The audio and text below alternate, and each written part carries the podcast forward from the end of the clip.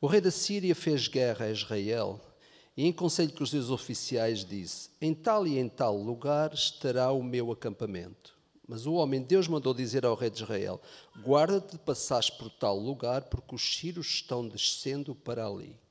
O rei de Israel enviou tropas ao lugar de que o homem de Deus lhe falara e de que o tinha avisado, e assim se salvou não uma nem duas vezes. Então, tendo-se turbado com este incidente o coração do rei da Síria, chamou ele os seus servos e lhes disse: Não me fareis saber quem dos nossos é pelo rei de Israel? Respondeu um dos seus servos: Ninguém, ó rei, meu senhor, mas o profeta Eliseu, que está em Israel, faz saber ao rei de Israel as palavras que falas na tua câmara de dormir. E ele disse: Ide e vede onde ele está, para que eu mande prendê-lo. Foi-lhe dito: Eis que está em Dotã. Então enviou para lá carros, cavalos e fortes tropas. Chegaram de noite e cercaram a cidade. Tendo-se levantado muito cedo o moço do homem de Deus e saído, eis que tropas, cavalos e carros haviam cercado a cidade. Então o seu moço lhe disse: Ai, meu senhor, o que faremos? Ele respondeu: Não temas, porque mais são os que estão conosco do que os que estão com eles. Orou Eliseu e disse: Senhor, peço-te que abras os olhos para que veja. O Senhor abriu os olhos do moço e ele viu que o monte estava cheio de cavalos e carros de fogo em redor de Eliseu. E como desceram contra ele, orou Eliseu ao Senhor e disse: Fere peste esta gente de cegueira. Feriu-a de cegueira, conforme a palavra de Eliseu. Então Eliseu lhes disse: Não é este o caminho, nem esta cidade, segui-me e guiar-vos-ei ao homem que buscais. E os guiou a Samaria. Tendo ele chegado a Samaria, disse: Ó oh, Senhor, abre os olhos destes homens para que vejam. Abriu-lhes o Senhor os olhos e viram e as que estavam no meio de Samaria. Quando o rei de Israel os viu, perguntou a Eliseu: Feri-los-ei, feri-los-ei, meu pai? Respondeu ele: Não os ferirás. Fere aqueles que fizeste prisioneiros com a tua espada e o teu arco.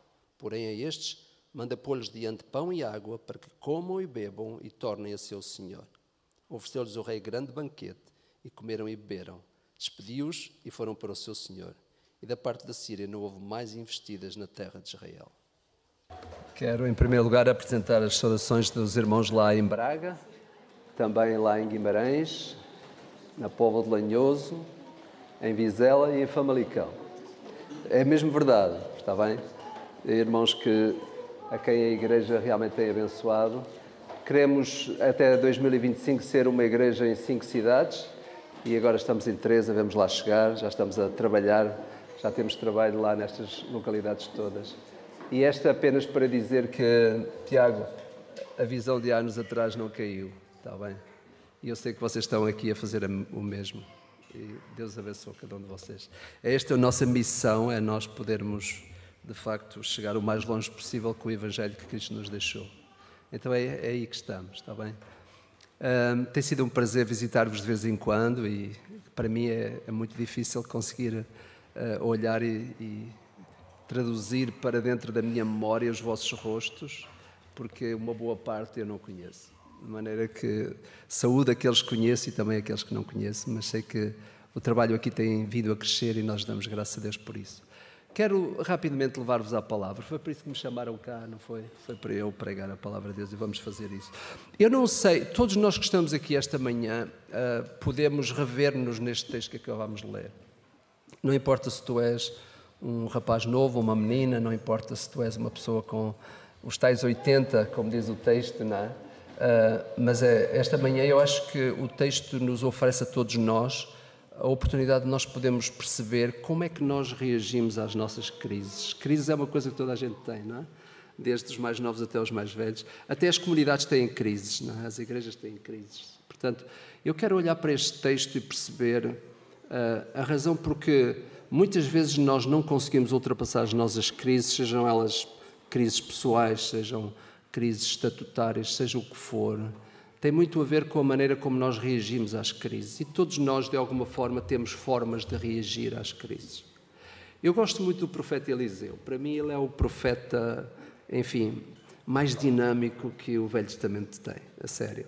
Sabem porquê? Porque ele é um profeta que está bem atento às necessidades das pessoas. Aliás, há uma altura em que ele vê uma pessoa aflita por causa de um machado, nós hoje não ligávamos importância nenhuma a isso, não é? Um machado ou um martelo, acho que servia para as duas coisas naquela altura. Ele vê uma pessoa aflita por causa de um machado que caiu à água e ele vai lá e safa a pessoa, como nós dizemos. Uma outra altura ele entra na casa de uma mulher sunamita e ele está lá a olhar, a pensar como é que nós vamos abençoar esta mulher. E acontece que ele olhava à volta e não via nada. Mas havia lá um espertalhaço, que era o Geazi, não é? que olhou e disse: Olha, então não vês que ele não tem, elas não têm nenhum filho? E ele disse: Como é que eu não vi isso? Pá? Daqui a um ano vais ter um filho. Eu acho que nós precisamos, assim, de estar na fé de uma forma prática. Às vezes somos muito teóricos e às vezes até falamos em abençoar os outros, mas nem sabemos como. Não temos esta percepção. Eu acho que nós precisamos de Eliseus no nosso tempo esses tais profetas que, apesar de trazerem uma mensagem da parte de Deus, são pessoas que se preocupam com a vida dos outros, até nos seus mais ínfimos pormenores. Então é a razão porque eu gosto de Eliseu. A razão por que trago este texto é porque a situação que o povo de Israel vive naquela altura também é uma situação muito complicada. Nós até poderíamos compará-la, eu não vou gastar tempo com isso, mas podemos compará-la com os tempos que estamos a viver hoje. Havia uma crise muito forte, do ponto de vista até daquilo que era a, a, forma como a terra produzia os seus frutos, havia uma grande crise a nível de alimentação, havia uma crise espiritual muito forte. E, portanto, eu vou buscar este texto porque eu mergulho neste texto e eu, quando estou em crise, eu volto lá. Por isso quero uh, apenas uh, rapidamente ver convosco este texto. E sabem, há duas formas de nós estarmos na vida. Ou nós estamos na vida de uma forma muito estrutural, ou estamos na vida de uma forma muito celestial. É curioso que o Senhor Jesus disse-nos que nós devíamos estar na vida procurando buscar as coisas celestes. Lembram-se o que é que ele disse? Em primeiro lugar, nós devíamos buscar o reino de Deus e a sua justiça, e todas as outras coisas serão acrescentadas. Esta é uma normativa, uma norma que Jesus traz para a nossa vida. Ele diz: Olha, vocês estão na terra, não, há, não tem outro jeito, vocês têm que permanecer cá até que eu queira, mas enquanto estão cá, vocês ponham os olhos no céu vivam como se não fossem de cá. E foi o Senhor Jesus que nos desafiou a isso. Portanto, o que eu vou falar esta manhã aqui não tem a ver com materialidade, não tem a ver nada com posses, nada disso. Tem a ver com reações que nós temos que dar às coisas. A vida lá na escola, seja onde quer que seja, no trabalho, etc., onde quer que seja, nós reagimos a crises. As crises são coisas diárias. Às, às vezes as crises são internas, ninguém as vê outras vezes elas são externas. Mas normalmente as crises internas manifestam-se de forma externa. E a maneira como nós reagimos a essas crises é que agravam a situação ou ajudam a resolver a situação. Vamos lá, rapidamente. Primeiro, vamos ver a forma como estruturalmente se reage a uma crise. Se os irmãos forem comigo, nós encontramos isso logo no versículo 8. Vejam o que é que está a acontecer.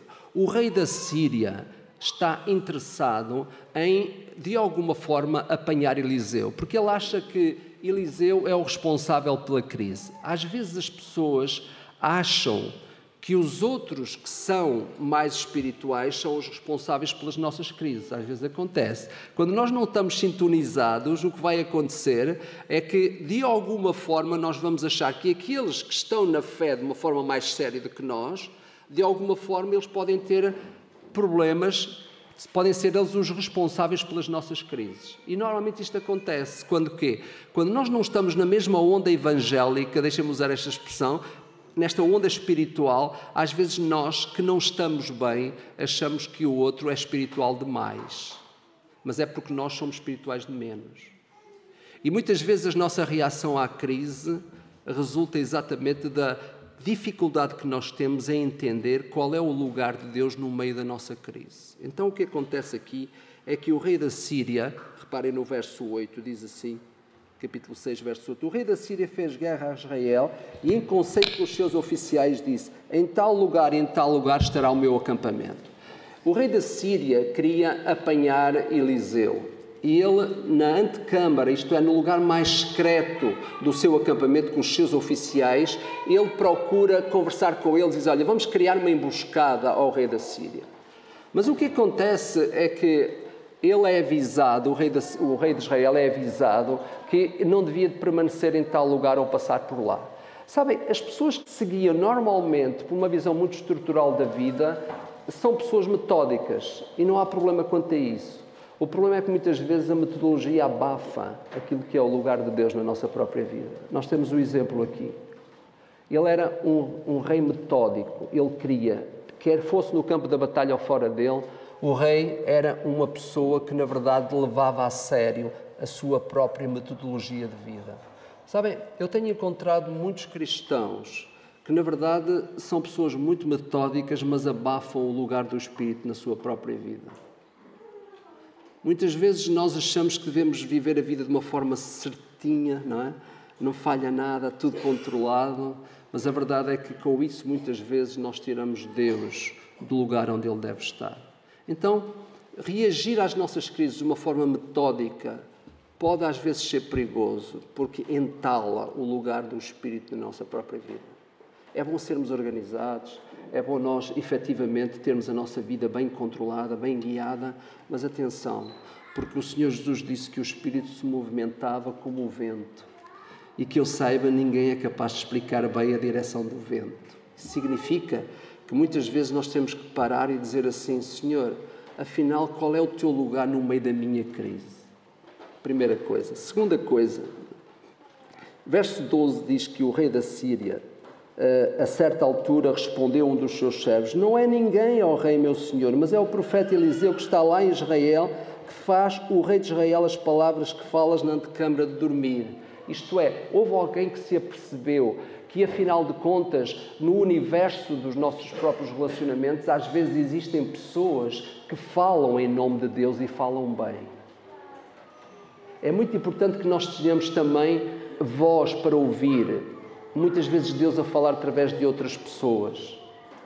Este rei estava de alguma forma a planear um ataque ao rei de Israel, e isto era apenas conhecido por alguns dos seus oficiais, mas parece que lá, bem no secreto do profeta Eliseu, o Senhor lhe revelava o que é que o rei de, de, da Síria estava a tentar fazer. Isto quer dizer o quê? Que às vezes, quando nós vivemos uma vida realmente uh, guiada pelo Espírito de Deus, os nossos inimigos vão reconhecer isso. Não é preciso nós fazermos grandes ondas no meio daquilo que é a vida espiritual. Se nós vivemos uma vida íntima com Deus, os nossos inimigos vão reconhecer isso. Nós não precisamos muitas vezes de estar muito preocupados em alcançar aquele que está lá no lugar de trabalho ou lá na escola, porque se nós tivermos uma vida ajustada àquilo que é o governo celeste nas nossas próprias vidas, com certeza os outros vão reconhecer. E tem havido tantas circunstâncias na nossa vida em que nós podemos ver isso. Segundo o aspecto, quem se guia por uma visão muito estrutural, mais tarde ou mais cedo vai perceber que Deus está ali ao lado de alguém. Às vezes pode não estar perto de nós, mas pode estar, estar perto de alguém que vive com Ele. Então, a visão celestial da vida normalmente é transferida para aqueles que querem viver na dependência inteira de Deus. Foi por isso que o Senhor disse o quê? Buscar-me-eis e me achareis se me buscardes de todo o vosso coração. A intensidade com que nós buscamos o Senhor, ela na verdade traz para nós esse reino celeste que nós podemos viver mesmo estando num círculo difícil como aquele que vivemos nos nossos dias. Se repararem uma outra coisa interessante, a vitória do rei da Síria estava constantemente a ser adiada. Vocês reparem que ele estava constantemente a tentar apanhar, neste caso o rei de Israel, o próprio profeta, e não conseguia. Eu não sei se na tua vida as vitórias que tu procuras estão a ser constantemente adiadas. Isso pode ser um sinal evidente de que tu estás a viver a tua vida de uma forma muito estrutural. Talvez não estás a dar espaço para Deus intervir. Às vezes nós lamentamos que parece que Deus não responde. Quantos de nós já desejamos que Deus respondesse rápido e parece que a resposta não veio tão rápida? Parece que a vitória está sempre um passo à frente. E há cristãos que às vezes confessam isso. Muitas pessoas lá na nossa igreja chegam a falar comigo e dizem: Pastor, parece que eu nunca consigo alcançar aquilo que eu peço a Deus. E isto é uma realidade que não deve ser só comum àqueles que habitam mais no norte do país. Porquê? Porque muitas vezes nós estamos a guiar-nos de uma forma muito estrutural na vida. E parece que a vitória está sempre um passo à frente. Verso 14 diz o seguinte: diz que a certa altura acontece que o rei da Síria enviou para lá carros fortes, tropas fortes, chegaram de noite e cercaram a cidade. O que é que aconteceu? A certa altura o rei da Síria soube que o profeta Eliseu estava em, em tal sítio. E sabe o que aconteceu? Ele enviou para lá tropas enormes. Um grande grupo de tropas, carros fortes, para apanhar quem? Uma só pessoa. Eliseu. Uma das coisas, normalmente, quando nós estamos a guiar-nos de uma forma muito estrutural na vida, é que nós, normalmente, gastamos muitas nossas energias num inimigo fraco. E esta é uma característica. Quantos de nós já gastámos energias quando, afinal de contas, o nosso inimigo nem merecia que nós nos desgastássemos com isso? O rei da Síria era uma pessoa estrutural e ele quer apanhar um só homem, ainda por cima indefeso, que não usava nem uma arma, envia para lá tropas fortes, cavalos, etc, etc. Quando, afinal de contas, o inimigo dele era indefeso. Só tinha palavra, mais nada. Às vezes na nossa vida acontece o mesmo, nós desgastamos em lutas e o nosso inimigo é fraco demais, nem sequer merece as nossas batalhas. É? Porquê? Porque nós estamos a viver a vida de uma forma muito estrutural. Verso seguinte, verso 15, tem outro indicador. É que no verso 15 diz que, tendo-se levantado muito cedo o moço do homem de Deus e saído, eis que tropas, cavalos e carros haviam cercado a cidade, então o seu moço disse: Ai, meu senhor, o que é que vamos fazer? Gease, lembram-se? Este rapazinho mais tarde veio a contrair lepra, não é? Bom, este rapaz era estrutural, ele era o moço de Eliseu, viu tanta coisa que Eliseu fez, ele viu tantos milagres que Deus fez através de Eliseu, mas mesmo assim ele guiava-se de uma forma muito estrutural na vida. E o que é que acontece? Eu posso imaginar o Eliseu a fazer a barba descansado, posso imaginar, não é? a fazer a barba descansadinho, e chega lá o Eliseu aflito: Ai meu senhor, o que é que está a acontecer? A nossa cidade está, está rodeada de tropas e cavalos, muito aflito, com as mãos na cabeça. O Eliseu continua a fazer a barba e diz: Ó oh, Senhor, abre os olhos a este. Sabem, às vezes nós não vemos Deus perto porque nós estamos a guiar-nos com uma visão muito estrutural da vida. Às vezes parece que Deus está longe, parece que Ele se esqueceu de nós. E às vezes não é isso, e nunca é isso. É sem dúvida nenhuma porque nós muitas vezes estamos a ver as nossas crises em função da capacidade que nós próprios temos em conseguir governá-las, em conseguir dar-lhes as respostas. E Geás é este rapaz, este rapaz esperto que conseguiu perceber que havia a falta de um filho lá em casa da mulher sunamita. Este é o mesmo rapaz esperto que está ali para tentar dar uma resposta rápida às crises e, afinal de contas, ele sempre reagia de uma forma muito estrutural. Bom, esta é a visão que nos é oferecida aqui neste texto, de pessoas que normalmente vão às crises da sua vida e vão de uma forma muito estrutural.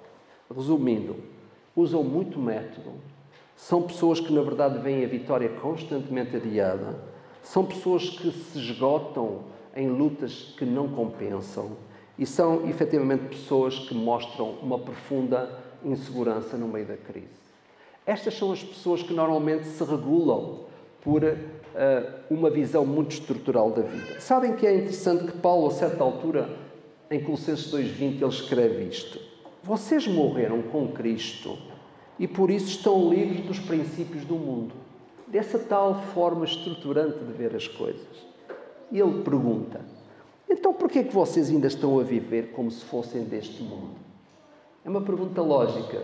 Paulo está a dizer: espera aí, vocês são eternos e celestiais, então por que é que vivem de uma forma estrutural?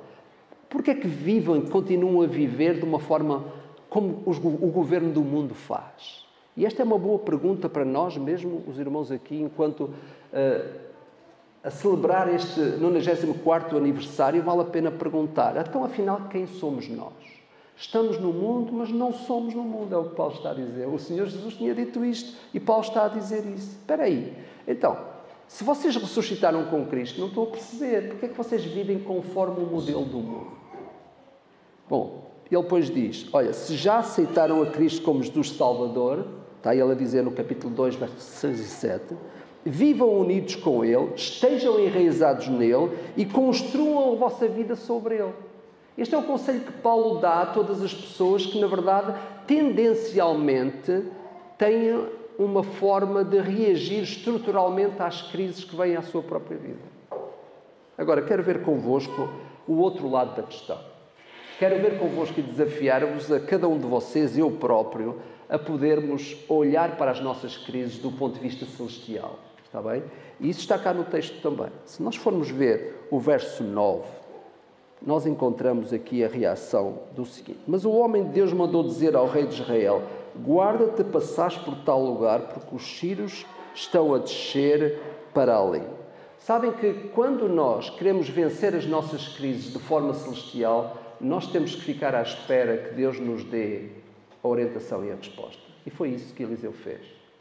Ele recebeu de Deus a resposta, porque ele próprio não podia adivinhar que o rei da Síria estava a montar o seu acampamento para fazer uma emboscada ao rei de Israel e ele próprio. Teve que ser Deus a revelar para ele. Quantas vezes no meio das tuas crises tu paras para pedir, Senhor, revela-me a resposta à minha crise. Quantas vezes tu não funcionas assim rapidamente? A minha esposa usa uma expressão que é barata tonta. Não sei se usa essa expressão aqui, usa-se, não é? Às vezes nós eh, somos assim baratas tontas, corremos de um lado para o outro, aflitos, a tentar encontrar soluções que nós sabemos que às vezes elas não vêm senão de Deus. Então, quando a pessoa que vive de uma forma celestial e que procura deixar que o governo do céu inunda a sua própria vida, estas pessoas ficam à espera pacientemente para receber de Deus a resposta. Porquê? Porque ela está cá. Martinho Lutero dizia que sempre que nós lemos a Bíblia devemos procurar mais de Cristo. E de facto é isso que nós precisamos. Nós precisamos de Cristo para ultrapassar as nossas próprias crises. Nós precisamos de esperar de Deus a resposta. Em vez de reagirmos de uma forma assim rápida, procurando dar a resposta rápida também às nossas crises, às vezes vale a pena que as crises fiquem um pouquinho mais, mas se resolvam, do que rapidamente nós queremos que elas sejam resolvidas e se ficam mal resolvidas. Então, nós encontramos isso aqui. Verso 12, nós encontramos também uma outra resposta, que é a seguinte: já lemos o próprio rei da, da Síria não entendeu que realmente aquelas pessoas que estão a viver de uma forma celestial, estas pessoas vão, sem dúvida nenhuma, estar na vida, como diz o Salmo 1, plantados junto a ribeiros de águas. Quem está na vida, enfrentando a vida de uma forma divina, de uma forma celestial, porque nós às vezes asseguramos que somos eternos, mas reagimos como terrenos. Mas somos eternos. Jesus disse que dar-nos-ia a vida eterna. Então, o problema não é um problema de identidade, é um problema de tratamento das coisas. Porque a identidade ela já está assegurada. Nós somos pessoas eternas. Jesus disse: quem em mim crer tem a vida eterna. Não diz terá. Então não tem nada a ver com a identidade. De repente não foi Deus que falhou em alguma coisa. A identidade permanece. A nossa maneira de ver quem somos é que pode alterar-se. E é por isso que a palavra de Deus nos diz constantemente que nós devemos pôr os nossos olhos no sítio certo e na pessoa certa. Lembro-me que uma vez fui aos Estados Unidos e me explicaram como é que era possível fazer uh, plantações de algodão tão certinhas. E eu pensava que aquilo era feito com máquinas, mas não. Sabem como é que funciona? É pôr os olhos num ponto e não tirar os olhos dele. Eu fiz esse exercício agora há algum tempo com a minha igreja e podem ter a certeza, fui direitinho lá. Se nós aprendermos a focar Jesus no meio das nossas crises, a linha é reta. O problema é que, mesmo quando estamos à distância, temos tendência de alargar o campo de visão e nós ficamos perdidos e baralhados. Mas quando focamos Jesus, quando focamos aquilo que é do céu, é o céu que nos encharca e não a terra. É interessante no verso uh, eh, 16 diz: Diz o seguinte: Então respondeu: Não temas, porque mais são os que estão conosco do que os que estão com eles. Na verdade, a pessoa que seguia por uma visão celestial serve-se dos recursos de Deus, não dos recursos da terra. Não daquilo que é realmente terreno, mas sim celeste. Sabem qual é uma das grandes razões porque eh, eu não fui bem sucedido em algumas das minhas crises? Foi exatamente por isso. É porque eu eh, realmente precisava de uma solução celeste e eu fui buscar uma solução terrena. E a maior parte das vezes é isto que acontece connosco. Nós precisamos servir-nos dos recursos de Deus para ultrapassar as nossas crises, se estamos a procurar viver de uma forma celestial. E diz ainda o verso 16, verso 17 e verso 20. Reparem o que é que Eliseu faz. Verso 17 explica: Orou Eliseu e disse: Senhor, peço-te que abras os olhos para que veja. O Senhor abriu os olhos do moço e ele viu que o monte estava cheio de cavalos e carros de fogo em redor de Eliseu. E também o verso 20. Tendo ele chegado a Samaria, disse: Ó oh, Senhor, há aqui vários momentos em que Eliseu orou. Eu não sei quantas vezes tu oras no meio das tuas crises. Não sei quantas vezes tu diriges ao céu para resolver os problemas da terra. Eliseu dá-nos aqui uma lição forte. Ele dirige-se ao Senhor várias vezes. E reparem uma coisa interessante. O, o seu moço, o Geazi, ele viveu muita realidade celeste que o próprio profeta também viveu. Só que a reação à crise foi diferente. Às vezes não importa o ambiente celeste, o ambiente espiritual em que tu vives. Não importa se a tua igreja realmente faz um grande trabalho, não importa se a tua igreja tem um grande ambiente de comunhão, de espiritualidade. A espiritualidade tem que ser tua, ela tem que ser partilhada numa intimidade com Deus. O ambiente ajuda, mas ele não dá solução. As igrejas não podem ser lugares onde as pessoas se sentem bem. Tem que ser lugares onde a crise acontece, mas a resposta é a certa. As nossas igrejas precisam de encorajar cada um de nós a vivermos de uma forma celeste na terra porque é assim que as nossas crises, na verdade, conseguem ser superadas. E aqui o verso 21 e 22, meus irmãos, tem um, algo muito interessante. Quando o, rei quando o rei de Israel viu, os viu, perguntou, perguntou Eliseu, feri-los-ei, feri-los-ei, meu pai?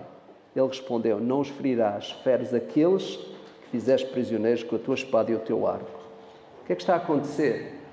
Às vezes nós gostamos de aproveitar oportunidades que aparecem fáceis na nossa própria vida. E a maior parte do mundo está à procura de soluções fáceis, não é? Ah, desde o campo da política à ciência, todos nós gostamos de encontrar soluções rápidas, o menos onerosas possíveis, o menos forçadas possíveis, etc, etc. O que acontece aqui é que a certa altura ah, o próprio profeta ah, Eliseu guiou pediu a Deus que cegasse o exército do rei da Síria e guiou-os até à própria cidade de Samaria. E a certa altura volta a orar e diz: Ó oh, Senhor, abre os olhos a eles. E quando eles abriram os olhos, eles estavam exatamente na cidade de Samaria, que era a cidade que eles queriam conquistar. Só que chegaram lá como cegos. E a certa altura, quando o rei de Israel vê aquilo, diz: Olha, que oportunidade fantástica Podemos agora matar o exército do rei da Síria. Que ótima oportunidade! Mas não foi isso que o Senhor disse a Eliseu. Tu não fazes isso. Porque tu só matas aquele que, na verdade, estiver em batalha contigo. Às vezes nós estamos na vida de alguma forma a tentar aproveitar as oportunidades todas que surgem. Algumas das oportunidades que nós temos, nós procuramos crescer com elas. Muitas pessoas, muitos cristãos hoje querem aproveitar oportunidades para se encherem a si próprios, para procurarem alcançar oportunidades de crescimento, de honra pessoal, etc, etc. Eliseu podia ter feito isso. Toda a gente iria falar daquela, daquele momento, mas Eliseu não fez isso. Sabem, uma das coisas que é característico das pessoas que seguiam de uma forma celestial é que eles não aproveitam as oportunidades para crescerem pessoalmente. E isto é uma nota importante. É bom, se nós somos e vivemos uma realidade celeste, quem nos dá as honras é Deus e não os homens. É importante que nós aprendamos a deixar que seja Deus a honrar a nossa própria vida e não aproveitarmos as circunstâncias para crescermos do ponto de vista pessoal. E isto são lições enormes que nós temos aqui para viver enquanto igreja, mas também enquanto pessoas individualmente.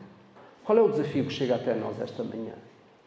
E nós podemos ir ao Velho Testamento para encontrar tanta riqueza no que diz respeito a isso. Jesus disse-nos que nós viver de uma forma celeste, mas já no Velho Testamento, os profetas e aqueles que confiavam no Messias precisavam de viver da mesma forma. Há uma visão celeste que vem de trás e permanece para a frente. A vida que tu vives nesta terra hoje, tu só a vives porque Deus tem um propósito para ti. Senão, quando tu te converteste, Ele levava-te logo para o céu. Mas Ele deixa-te cá, a ti e a mim, para que nós continuemos a levar avante aquilo que é o propósito de Cristo. Portanto, se tu fostes salvo e se vives uma realidade de uma pessoa eterna, então faz sentido que tu vivas dessa forma enquanto estás cá. É curioso porque o apóstolo Paulo disse: A nossa cidade está nos céus, de onde esperamos o Salvador, o Senhor Jesus Cristo, o qual transformará o nosso corpo abatido para ser conforme o seu corpo glorioso, segundo o seu eficaz poder de sujeitar a si todas as coisas. A vida que tu vives, seja ela com mais ou menos crise, ela é uma vida eterna, é uma vida celeste. Por isso não faz sentido que tu não a vivas dessa maneira. As crises que vierem à tua vida, procura vivê-las, seja na escola, seja no lugar de trabalho, seja lá em casa, seja na igreja. Procura vivê-las de uma forma celeste, porque existe um padrão para isso. Não vivas as tuas crises com uma identidade que tu não tens. A tua identidade é celeste. Por isso faz sentido que a resposta que tu dás às crises seja também ela celestial. Deus abençoe.